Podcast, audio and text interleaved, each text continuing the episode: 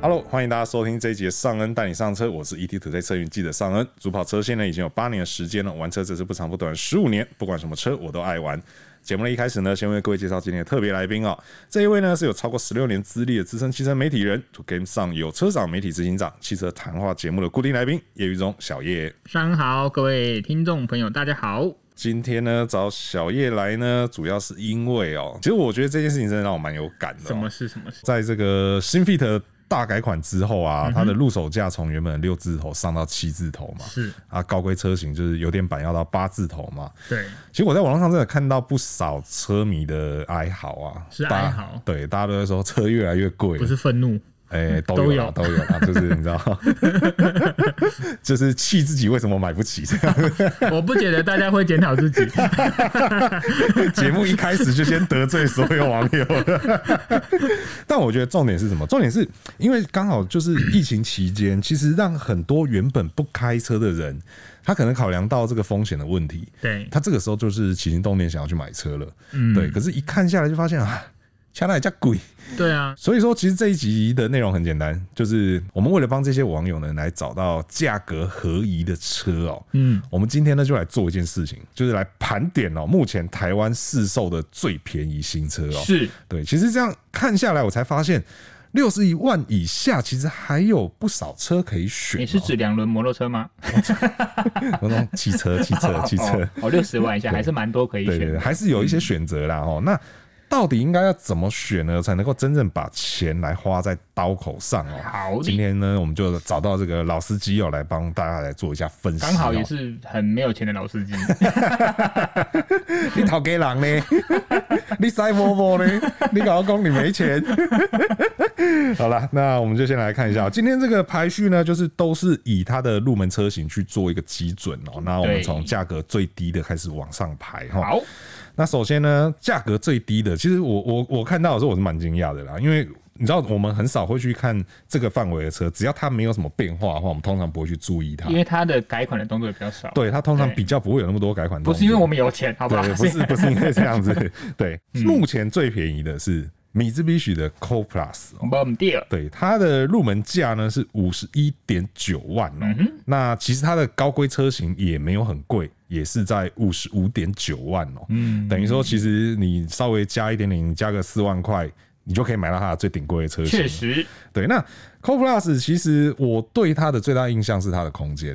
哦对，因为他们曾经有一个广告片，就是呃，好像是女朋友呃女生带男朋友回家，嗯然后准岳父就是找这个男的去帮他载东西，哼，哦对，然后那个准岳父就在车上很轻很轻貌的说了一句说载得下桌子吗？对哦，我对对想对起来了，很经典的广告嘛，因对为关于空间，我只想到那个地打，一直塞下很多人。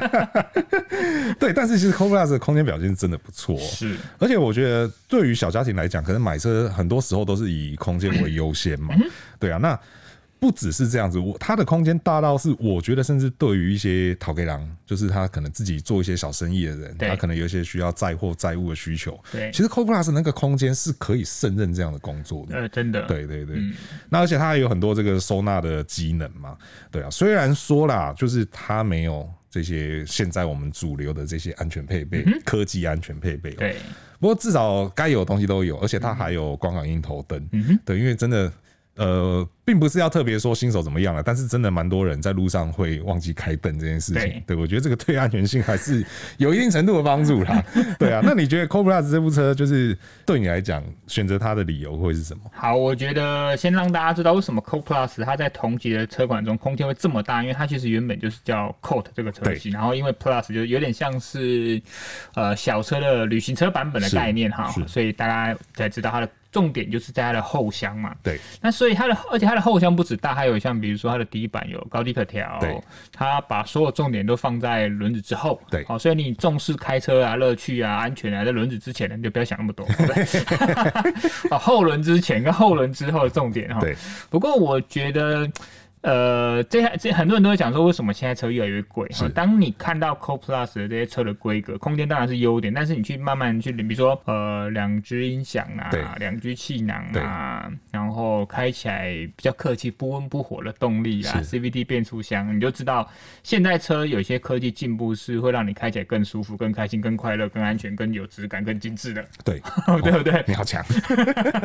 所以呢，Co Plus 呢，你真的就像刚才双人讲，你可以把它当成一种相对比较容易入门，然后比较有轿车感的小型商用商旅车，好了，是对不对？比如说你可能开花店，一些小的五金工具的这些，这个车真的是还蛮好用的啦。对啊，所以五十一点九万在现在市场中，你还能要求什么呢？对。对啊，对，而且因为像我，呃，其实我真的也觉得大家讲的说，就是车越来越贵这件事情，其实从入门的起跳价来看，嗯就真的看得出来。对，因为我本来在做功课以前，我一直认为台湾还有四开头的车，嗯，对，可是默默的这些车就都取消了对，就都不见了。对，对，真的是要你就是得要从五十一点九开始买起哦，除非说你去买，比如说像什么林立，商车啦。不过我觉得一方面是因为现在消费者的意识抬头，是台湾的收入平均水准都提高了嘛。对，台湾消费者不是拿不出购车钱，而是你的产品有没有吸引他。是对啊，所以那大家认为说我开车应该有一个基本安全，然后可能要有什么东西我必须要有一个基本水准，所以慢慢的我车厂我觉得它也不是笨蛋，就是好，比如说我今天车有四十九万、有五十九万、六十九万三个级距，结果我四十九万的车卖的最最好，然后我决定我要留五十九万跟。六十九万不可能这样做，一定是因为消费者的导向，让他们决定去怎么调整那个市场，所以代表说，现在太入门、太阳春的车，安全性不够的车，大家已经不能接受了，所以才会像刚才上恩所讲的，他找了功课之后发现。最便宜、最便宜就是五字头，除非你用太旧换新加进去啦。啊对这个对是对车长最喜欢做的文字 游戏，对不对？好，那比如说原本五一点九，扣掉五万，就是四十六点九万就可以入手哦，扣不到 然后再来一个什么振兴价啊，然对后再有什么原厂加码补 助，对四字头就可以买啊、不不能这样啊。对对，不能这样算 了。我们今天这不能这个样价格全部都是以建议售价下去算的，没有确实没有算上任何的这个补助或者是折扣哦，哦。也没有含什么神单哦，那个对对对 对业务的那个折让，这个我们没有办法算的， 对，要找要找神丹去去去外面找去啊，神坛 的不是？对啊啦，所以其实 c o Plus 真的就是，呃，我觉得它在实用性来讲，它真的做得很好。嗯，对，实用面来说，因为其实说实在话，呃。在这个价位选车，你会想要有一台车，其实多半来讲，我觉得会把实用性应该会放得蛮前面的。对对，就是因为你有这个需求，不管是移动需求也好也好，或债务的需求也好，你就是有这样的需求，你才会想要去买车嘛。而且说到需求，这个集聚很多都是小资主或首购族嘛。是那这个集这个，而且买买车多数就是男孩子也蛮多的嘛，是对不对？所以在这个年纪，这种车型、这种需求、这种身份，也很常被当工具人嘛。 所以开这台车还蛮好当工具人。哎、帮我搬个电脑好吗？不过其实就是呃，就家庭嘛，我觉得家 庭，因为就像我刚刚前面提的，家庭用车可能会比较在意空间表现。这就是为什么 CRV 多年还是卖那么好嘛，是啊就空间是啊好嘛，对不嗯对对对对，所以相同的道理或许也可以套用在这个 Co Plus 身上。没，错。对啊，所以说这个是我们今天讲的第一个台湾目前现在当下有在卖的新车最便宜的，就是 Mitsubishi 的 Co Plus。是的，那第二便宜的哦，这个其实我觉得跟 Co Plus 就存在一些些反差哦，这个截然不同。对，真的是完全不同取向的东西哦、目前台湾卖的第二便宜的车呢是 Kia 的这个 Picanto 哦，是的，那它的起跳价呢是从五十四点九万开始哦，然后一路往上到六十四点九万哦。那为什么会说它在这边真的是蛮特别的？是因为说，因为它的这个客群的这个取向是完全是不同的不。同。对他可能就是真的是比较针对那种年轻人，然后喜欢展现自我的这一嗯种。对，因为他的这个外形真的是跟 c o Plus 有完全不一 样。当然，其实也不能这样比，因为 c o Plus 毕竟老是了对它是一个曾经嗯也风光过，对，它是一个比较旧的东西了。那平常总是一个新世代的东西哦、那除了外形以外哦、还有另外一个更特别的地方是说，它全车系都有这个主动的刹车辅助哦、对然后还有七气囊哦、因为我们刚刚讲 Co Plus 只有两气囊，有刹车踏板，有被动刹车，你要自己踩，要自己发现自己踩我的。会不会被梅杜必须打啊、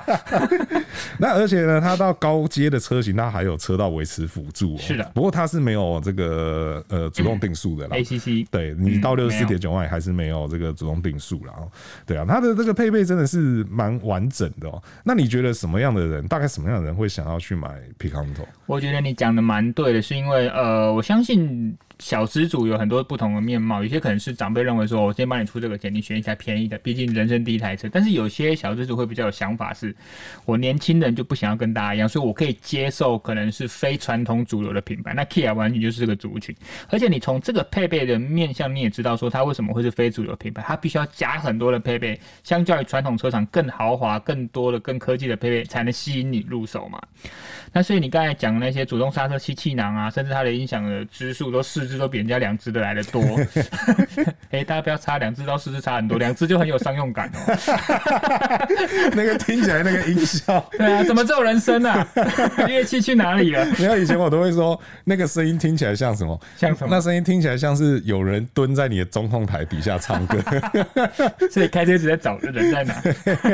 有机会再来跟大家聊一聊这个音响的哦，这东个你西啊。专门，这个你专对对门，对对啊，所以说呃，就像我这样讲，它的它这样子设定就很清楚，他知道他的消费者在哪里嘛，而且他之前不是经过一次改款，是他把它的排气规格很很好的一呃，他把它的税金集聚降到一点二以下嘛对，只不过在与此同时呢，税金的承负担变轻，但是它的变速箱也不同了，它变成是单离合器的自手排。哦，所以你开起来那个感觉会需要习惯，对我必须要这么说，它就是很像开手排车，但是你不用自己踩离合器，不过你也还维持那种顿挫感。对，就是、对啊呃，因为它之前是，哎、真的是四 AT 还是六？对，我记得是 A 是 A T 对吧？对对对，反正之前是这种一般的自排变速箱哦、对它其实跟我们刚刚讲到这个单离合自手排，它最大的差异在于说，呃，传统的自排虽然说它叫传统自排，嗯但是它的这个每一次换挡的时间是比较接近嗯的，对，它是几乎你可以把它视为是连在一起的，对对，所以你在加速的过程中就是很自然的，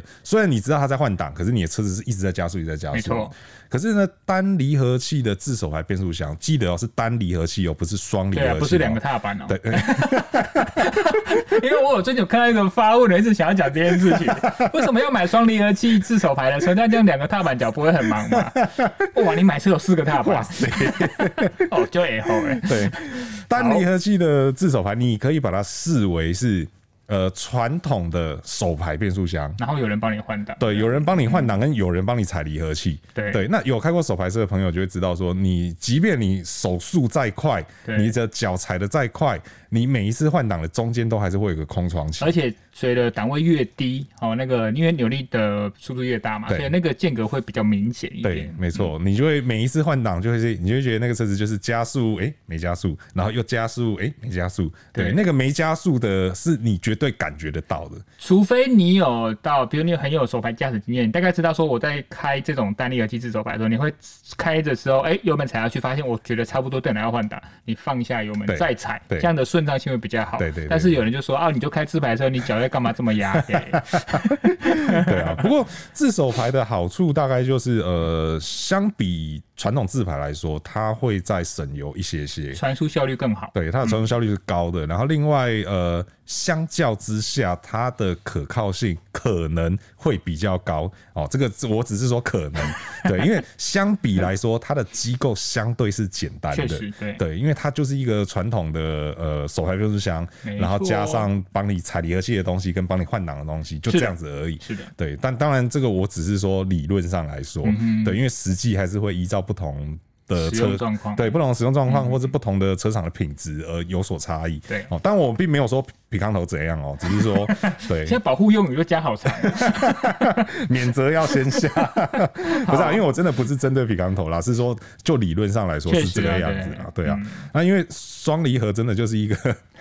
其实单离合就是我们开双离合的人看到单离合就觉得说哇。这个妥善 率好想要、哦，虽然说虽然说它的缺点我可能不能接受，哦，对，你的车也是双离合，我的车也是双离合，我而的且车也是双离合器对自手排，对，然后而且我已经上过课了，对吧？哦学费缴了不 少，坐对远一点，不要带，不要把这个运气带 给我。对，可是皮康头它这个改动，其实我觉得它把排气量压下去，真的也是这个集聚里面算是我觉得蛮重要的一件事情嗯没啊。错对啊，因为呃，可能大家主流都是开一点八的车嘛，一年就是缴一万一千九百二十块的嗯对这个税金汽嘛。油的话，对汽油的话，嗯那它它这它这次平康头，它在改款之后，它是压到了一点二以下、哦，一千一百九十八吧，我没记错的话。嗯对它一年的税金只要八千六百四十块哦，嗯、相较目前主流大家都在买的一点八，一年是省下三千八百二十块了。嗯哦虽然说我很常呛朋友说，一年差这些是有差很多 嘛，可是其实真的对于就是斤斤比较斤斤计较的人来说对。我凭良心说了，三千多块，将近四千块，真的还是有差。有些人他们的理财规划是很精准，是比较低变动性是的，不像是我们是觉得啊，今天好累哦，吃对顿好的吧。对对对对对对对，对就像我今天下了高铁之后觉得好累哦，然后看到星巴克我就进去买一杯咖啡，不给然我平十五杯，对啊，不没有然不然平常我都是喝便利商店咖啡而已，对啊， 对对啊，所以说真的每个人的这个观念不同啦，确实那一年差这些钱确实还是蛮有感的啦。嗯哦好，所以说呢，这个是目前台湾第二便宜的这个 Picanto 哦。好，那第三便宜的话呢，我一直在犹豫第三便宜和第四便宜要不要一起讲，我但觉得是就一起讲了。，对对对，我觉得我们可以一起讲，但是我还是嗯要先跟大家讲一下。嗯先把数字跟大家讲对一数下字先跟大家讲，因为他们确实存在了一些些差异在哦、第三便宜的呢是 Toyota 的 Vios 哦、是它的起跳价是五十五点三万，然后一直到六十五点五万哦、那为什么说要合在一起讲呢？因为第四名呢就是 Toyota 的 Yaris 哦、那 Yaris 呢它的起跳价是五十八点九万哦、然后一直上到七十点九万哦、没做功课还没发现，做完功课才发现，原来 Yaris 有七十万以上。 我今天才发现这件事情，我我本来对它的印象就是可能最高规是什么六十五点九万之类的，最高规是 cross 的版本呃，crossover 的版对对本，对对，也是这个比较，他们说是悬吊比较长啊，它就会一一分钱一 分，好像买猪肉一一样一。寸长一寸 强的概念。对对 那其实好了，这两台车确实是可以放在一起讲。虽然说一台是房车，然后一台是这个掀背车，但因为毕竟他们的架构真的很接近，可是我还是觉得他们的客群稍微有点不太没不太错，一样啦。这个我们之前有讨论过。对对对，对但我们还是可以把它放在一起讲啦。哈。嗯，呃，Vios 的话，其实现在来讲，我不晓得哎、首购族，因为你既然是首购族的话，你可能就是年轻人，应该就是 Yaris 对，应该就会直接去看 Yaris，、因嗯为 Vios 毕竟是个房车，传统三厢房车对。我们不是歧视长辈，而是真的蛮多的长辈，他们还是认为比较喜欢买。传统三厢房车，一来是从以前年轻的开车习惯是了，觉得多一节屁股比较好用；二来是他们觉得在不小心发生意外被追撞的时候，多一个屁股还是比较安全。是，嗯对。虽然说现在的造车工艺已经不不一定是这个样子了，但是确实比较年长者他们还是会有这样的观念存在。对其实不要讲别人，而是讲我父亲就好了。嗯，对啊，就像呃，因为他开的就是传统三厢房车，有屁1.8股的车型，然对后前车内装。哎、对， 拼拼凑凑，看什么时候大家可以正确的猜线索，到，。大家继续把线索记起来正确的猜到我爸开什么车。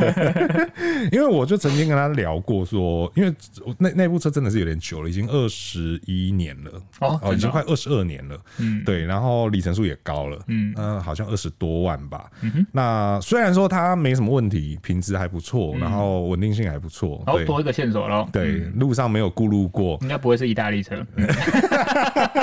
先把最容易的剃掉。意大利车是不会坏的，只是你要再买第二部车来做备 品。所以哎一完了又得罪意大利车的车啊，主。还好台湾现在没什么意大 利车。对，那我就曾经跟他聊过说，因为好比说像我们上一集有讲到那个 HRV 嘛，对因为那个时候我就觉得说，哎、h r v 感觉是一部很适合他用的车。嗯对，就是因为比较年长嘛，他也其实说真的，你给他太多的科技配备，他真的是不会用而。且那个坐高还蛮适合长辈。对对对对对对，然后空间其实也还 OK，嗯好用。对，然后外形嗯不会说太过于就是前前卫嗯卫，然后但是也不会说太保守。就是我觉得 HRV 就是那个时候觉得 HRV 就是有很中规中矩的车，我就跟他说路上看到嘛，我就说哎、诶如果换这一台你觉得怎么样？结果他就直接说不要，为什么？他就说第一第一个他不太想开修理车，嗯哼，第二个他还是希望一台车是要有屁股的。啊你知道那种长辈的讲法就是有屁股跟没屁股，那他的原因是因为他觉得有屁股还是让人感觉比较安全。他也没解释，但他就只跟我说，他还是希望开就是房车这样子。哦对对对对对。那所以说，呃，确实就是或许 Vios 会比较针对年长者，就我们这边先撇除这种所谓的商用，对对，因为 Vios 真的还蛮多公司会拿去做公司车的、公务车对公务车来 用，对啊。但如果说以就是纯粹自用来讲的话，呃，可能年长者就会比较倾向于是 Vios，确实然后年轻族群就会比较倾向于是 Yaris。对对，其实这个也也也跟你刚刚提到的，就是 crossover 这件事情有关嘛。嗯他愿意啊坐在 Yaris 身上嘛？对他可能也察觉到说，其实这个东西是呃比较吸引年轻人的。对，年轻人就叛逆 嘛， 就是要跟长辈不同嘛对。对 对对，明明就是开个掀背车，但是就硬要把它拉高对，的哎、你在讲我吗？中枪。对他开的是这个 Volvo V 四十 Cross 四十 Country。 CC 只有对四十 CC 的 Volvo，对， 之前我们才聊过，就是其实我没有很爱 Cross Country 这种车。所以我只敢讲四 十 CC，我不敢讲全名。对，啊所以说呃，Vios 跟 Yaris 就是目前台湾第三便宜跟第四便宜的新车哦、是的对，你能买到全新车。那这一阵子他们 Toyota 好像也蛮多促销活动的啦，嗯应该折一折，应该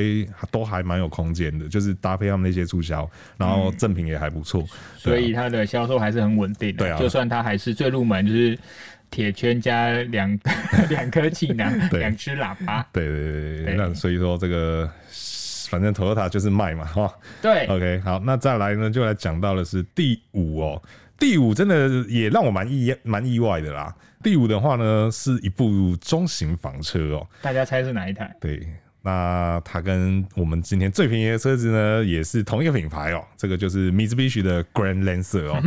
那 Grand Lancer 它的这个起跳价呢是六十一点九万哦，对对，这边已经超过了这个六十万的范畴了，我们已经来到六字头了哦。嗯对对，我们今天只会跟大家讲到六十五啦哦。好，对，那现在现在已经来到六十一点九，它的高规好像我记得也要七十多哈，那因为它的高规东西其实还嗯七嗯蛮十七点九。对，那高规要七十七点九，这高规的东西很多哦、那呃，其实六十一点九买到的，因为我我有认真去看了一下，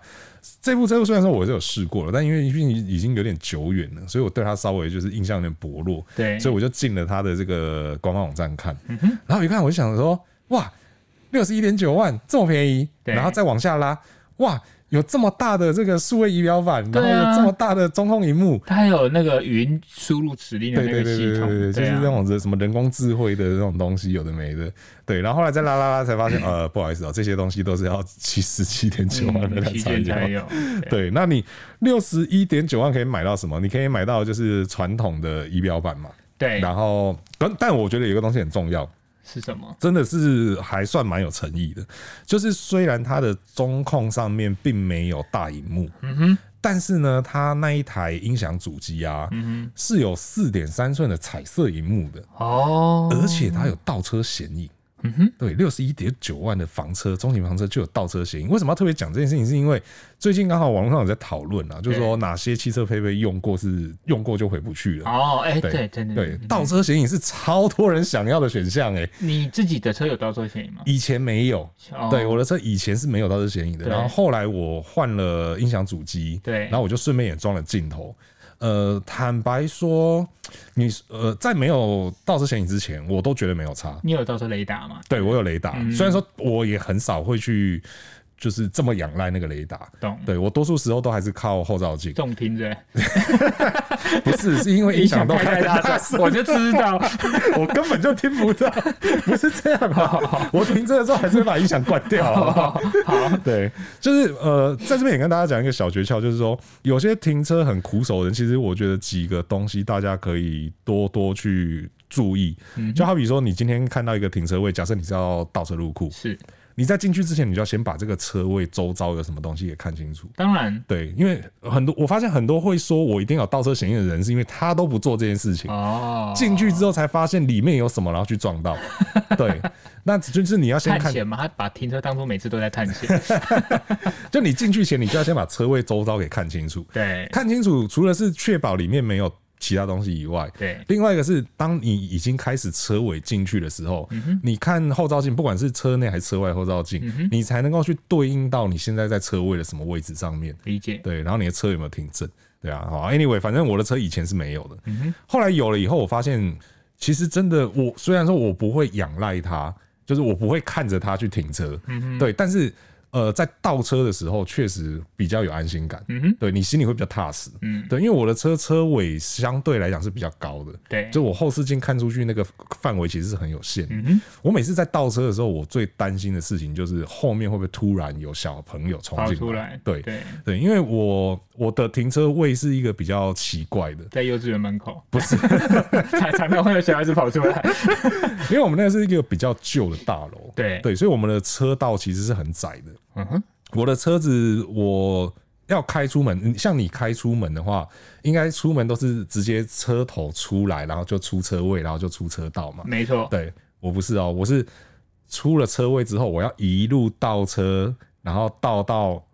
呃整个停车场的出口，我才可以往前开出去。这是亡命关头的经 典，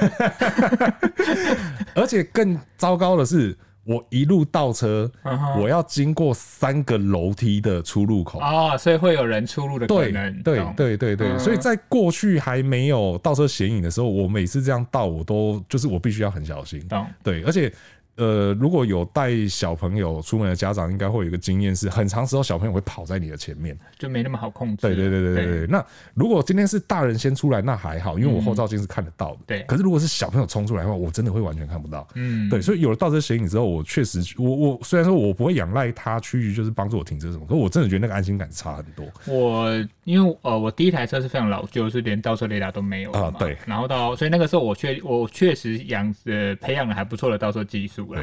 停车技术。那只是现在的车有倒车显影啊，不是环景就是倒车显影的。对，我就觉得回不去了。 没有，因为我必须要说倒车显影也会有分好用不好用。 是那我那台自己刚才被那个双人嘲笑那台四十 CC 哈，我没有嘲笑啦， 我的那台 Volvo 的，虽然说它车已经七年了，但是它的倒车线也很好用的是，第一个它你转动方向盘，它的那个指引线会跟着转嘛，是这是第一个好用。第二个好用是，其就算现在的车哦，倒车嫌疑的线还是不常会有四条线。啊，对，因为一般都是两条线，你轮胎的就是车宽的那个条线，那我们还有多两条线是你后视镜的那两条线，啊，所以我可以知道我的车的相对位置跟相对环境的位置是其实很精准的、啊，是所以我现在开到像我真的觉得倒车嫌疑很重要，是对是啊是是，所以说其实你看哦，这个它，我觉得这个真的也是算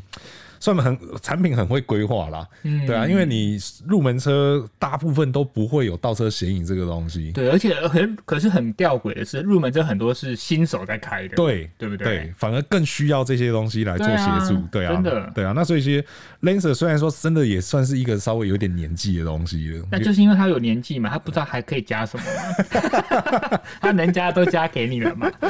而且其实我觉得更厉害的地方是啊，就是呃，米兹比许三菱的母厂，他们现在已经没有 Lancer 这个车型这，也是他们吃力的地方，，对对对，但是不得不佩服中华汽车的团队啦。很厉害，对他们还是就是想尽办法打造出了这个新版的这个 Grand Lancer 哦，对对啊，那让你说在六十万加一点点，你就有中型房车可以买，对啊，因为毕竟 V 六十它是小中小型对房车对对哦，对对大家还是要知道那个尺码的差异。是没错。好，所以说呢，这个第五便宜的车款呢，就是这个 Mitsubishi 的就 Grand Lancer。买倒车险送中型房车，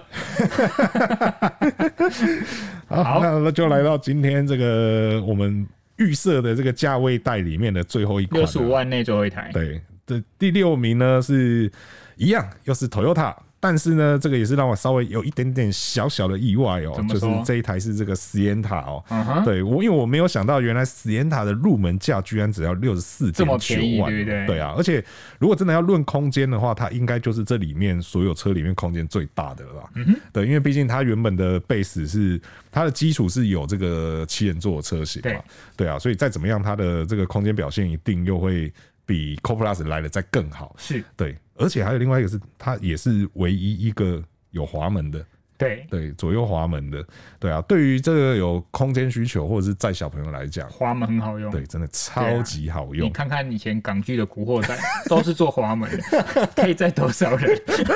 你说那黑色箱型车这拉会有开，然后里面就会有一百人冲出来了。这广告比 T 档还让人家印象 深刻，都会让人家有年纪感了。明明明明刚刚在路口就只有可能三台箱型车停下来而已，对啊然后镜头一转就变成是一百个人，然后拿着棍棒在黑路上 走，到底其他人哪里来的？ 对啊，所以说它的空间表现是真的是不错啦哦。对对啊，那呃，如果说真的要这样选的话，或许真的是家庭取向的话，买 Sienna 感觉真的是非常适合。哎、不过我要跟大家说一下的是，为什么它可以这么便宜嘿？我觉得有一个原因，第一个是它当时是要承接 Wish 的 Wish，定位嘛，对所以很多营业用车是它必须要把这个市场接下来，所以它对会有这么入门。再来是它除了有五人座跟七人座以外，它还有一点五跟一点八嘿的。对对，所以它这个六十四点九万是一点五的版本，是就是我不呃，就是为什么一点五不会做七人座？因为他可能想说，你如果要上山玩乐的话，对啊，我可怕能会会带不动，怕会踩破地板， 真的是地板油呢。我哦挡挡地 板油。呃，对啊，但一点五其实，哎、这你这样一讲，我才想起来，我没有开过它一点五，哎对，你也没开我过。记得我也没有，他不让我们开一 点五，为什么呢？不过其实真的就是一分钱一分货嘛。对啊因为真的每个人要的东西是不太一样的。对啊他毕竟还如果现在还有存在在市场，但就是有人有这个需求，是对啊，是是是，因为我们目前都还是查得到这个东西的，确它实对啊，因为它在官网上面这个车型目前也确实还是存在的，没错，对啊。不过就是还是就回归嘛，就是看你的需求跟你的预算到哪里嘛。对啊，假设你真的有空间的需求，然后这个需求是不能妥协的，嗯然后你的预算也真的你也没办法再再捏那一点点再往上的话，那确实你就只有这个选择。而且像你刚才一开始我们讲 Co Plus，它其实可以自用商用，那对 Sienna 也很适合啊，是对是不是对？是是，嗯所以其实 呃拿这个来做公司车、公务车，感觉也是蛮适合的。对而且载人载货都好用。对，而且头条开不坏。所以真的，对啊。好，那这个就是呃六款便宜的车啦，哦，就是目前台湾市场最便宜的车给大啦家。介绍一下。啊对，然后再稍微小小的跟大家番外篇一下哦，好因为我原本规划是说到六十五万以内嘛，对，但我后来突然发现呢，其实你再加个九千块， 哦，六十五点计九万算，师哎、你真的 是因为我觉得这太接近了，不讲不行。这当中没有包含 Zinger 啦，因为 Zinger 是比较真的是更偏商用一对点，他偏商用了。，对，不然其实 Zinger 应该也要在这个榜单里面还，有 Very Car 的德利卡也投了进来了，对 啊，不行，不能那样塞，对所以不能那我样没有办法放进来。但是呢，如果说纯以客车来讲呢是，你加个九千块，六十五点九万，你还有三台车可以选。一模一样的价格、哎，对，这三台车完全一模一样的价格，而且最有趣的是，这三台车是完完全全不同面向的东西。哎什么都有啦，南瓜对基本上大家想买车的型都有。对对对对，那六十五点九万呢？你还有 Hyundai 的 Elantra 可它以买，是中型房车，对，它是中型房车，然后再来呢，你还有 Hyundai 的 Venue 可以买，小型 CUV，对，小型的这个应跨该界是休目闲前车台湾最便宜的 CUV，，对，对然后最小尺码的，对对对对对对嗯好，然后最后一个呢是这个你上的 T 大，嗯，哦，这个掀背车哦，对，等你这这三款车呢都是六十五点九万哦。对，对啊，所以其实如果真的你预算稍微比较紧一点的话，看下来选择还不算太少了哈。真的啊，对啊，夯不啷当今天这样一讲讲了九台车，也快十台嘞、对，已经快十台了，对啊对啊，然后价格再放宽一点点哦，你其实还有很多东西可以选，对，再但放宽个一千万，大家还可以买劳斯莱 斯，没有这样子啊，不是这样啦，就是真的是六十五，然后在呃六十五、六十六、六十七，其实都还有其他车型可以选。那很接近啊。对对对，真太接近了，我就不一一列出来了。对啊大家有兴趣的话，可以去查一下。哦嗯那当然，这些车款也都有各自的特色、各自的面向哦，对各自的取向在，各种车型都有。对各种车型都有。所以其实看下来，选择是真的是还算丰富啦。对啊，除了跑车以外，应该都有了。对，啊，对啊，对啊，对啊。所以说呢，这个就是我们今天哦，帮大家整理一下哦，到底在台湾呢最便宜的车子有哪些选择哦，然后又该怎么样去选哦。那以上呢就是我们今天所有节目内容哦。如果还没有订阅的朋友呢，请记得按下订阅，这样才能到第一时间收听到我们最新的节目哦。那如果觉得我们内容不错的话呢，也请不吝给我们五星好评，这会对我们有很大的帮助。那如果说有任何的问题呢或疑问呢，或者想跟我们讨论呢，都欢迎在留言提出来哦。那我是尚恩，我是小谢我，们就下次再见喽，拜拜，拜拜。